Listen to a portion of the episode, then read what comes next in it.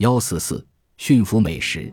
五十岁的简是一名生活在美国西北地区的护士，大部分时间他都忍受着偏头痛的折磨。他尝试过一系列治疗方案，却无一见效。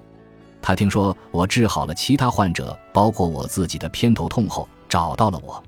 实施植物悖论饮食计划没几天，他的偏头痛就减轻了，这让他非常高兴。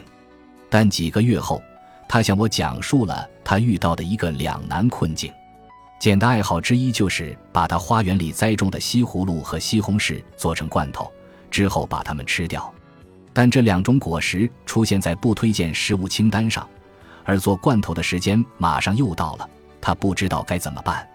我建议他不如来一场比赛，他可以继续做他的罐头，但其中一半用他以前的方法做，另一半则用高压锅做。几周后，简给我打来电话。不出所料，吃了用老方法做的罐头后，他的偏头痛很快就发作了。